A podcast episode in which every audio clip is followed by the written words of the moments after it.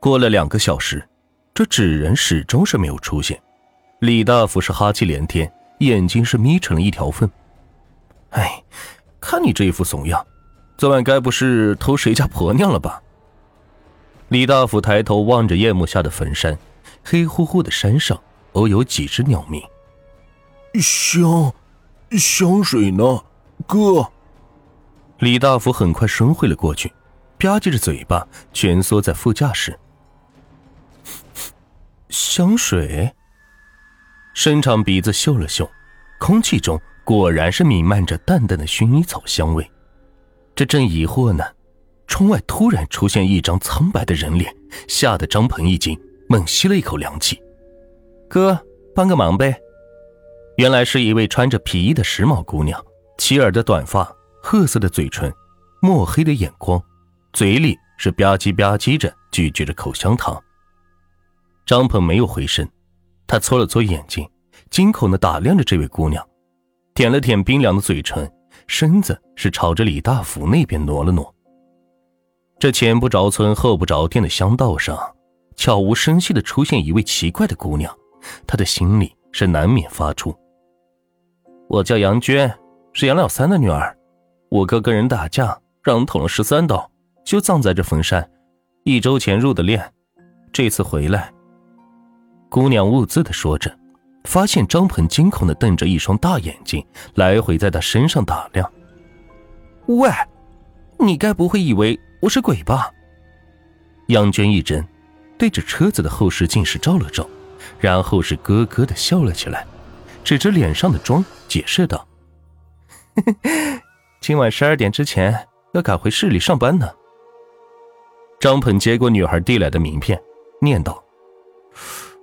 皇家一号娱乐会所，安娜。嗯，那是我的花名。能送我去城里转车吗？你要去玩，打我电话，介绍姐妹给你认识呀。杨娟低头望了望手表，眉头一蹙。张鹏这才注意到，他身后还拖着个粉红色的行李箱。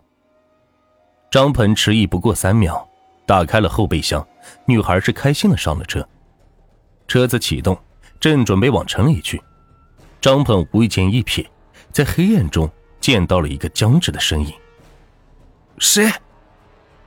张鹏扯开大嗓门吼了一声，一旁正熟睡的李大福悚然一惊，不寒而栗的瞪了张鹏一眼，像是梦游一样拉开车门，径直靠近那只身影。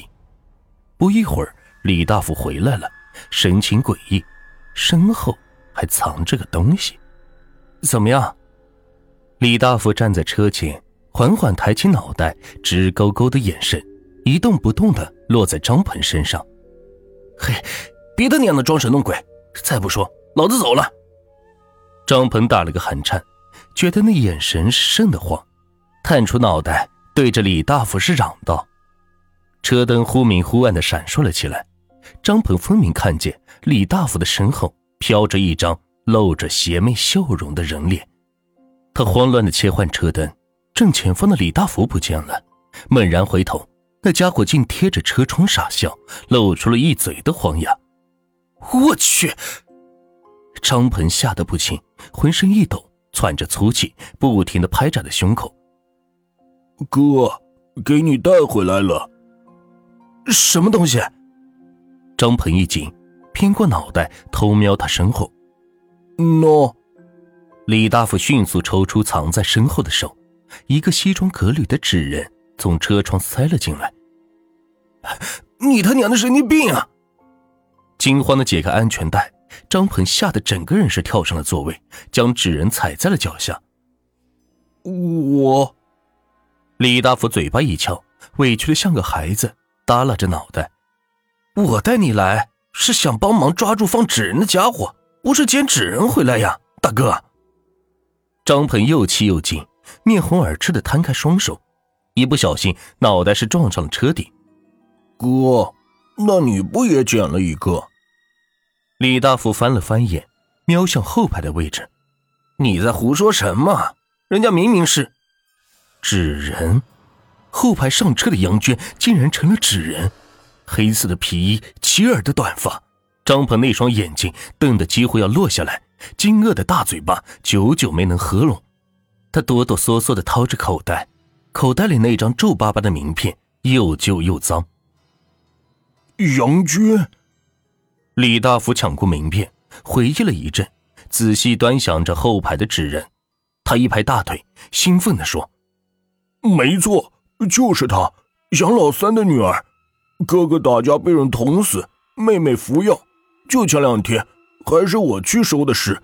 那脸上、嘴唇和眼睛。”都是乌黑的呢，他身上的香水味儿，闻着就犯困。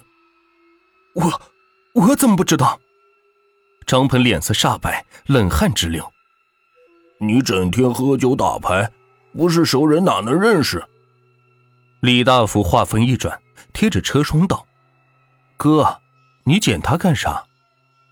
张鹏再也不想听到“纸人”两个字了，他很诧异，为什么李大福说话利索？不结巴了，哥，下次别这样了。张鹏打量着李大福，足足十几秒，欲言又止。回到村里，他忽然大病了一场，迷糊中不断的呼唤着杨娟的名字。李大福特意提了两瓶酒来看他，蹲在他床边说道：“哥，你要好好的，俺替你走了哈。”半个月后，张鹏病愈。李大福却突然暴毙。村里的老人说：“阳寿未尽的年轻人死去之后，阎王会特许他们在七七四十九天之内去寻找替身。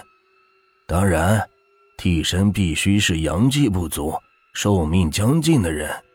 寻找替身的鬼魂会藏在纸人里，静静的矗立在坟地入口，等着有缘人的出现。”显然，张鹏就是那个替身，李大福的出现，帮他挡了下来。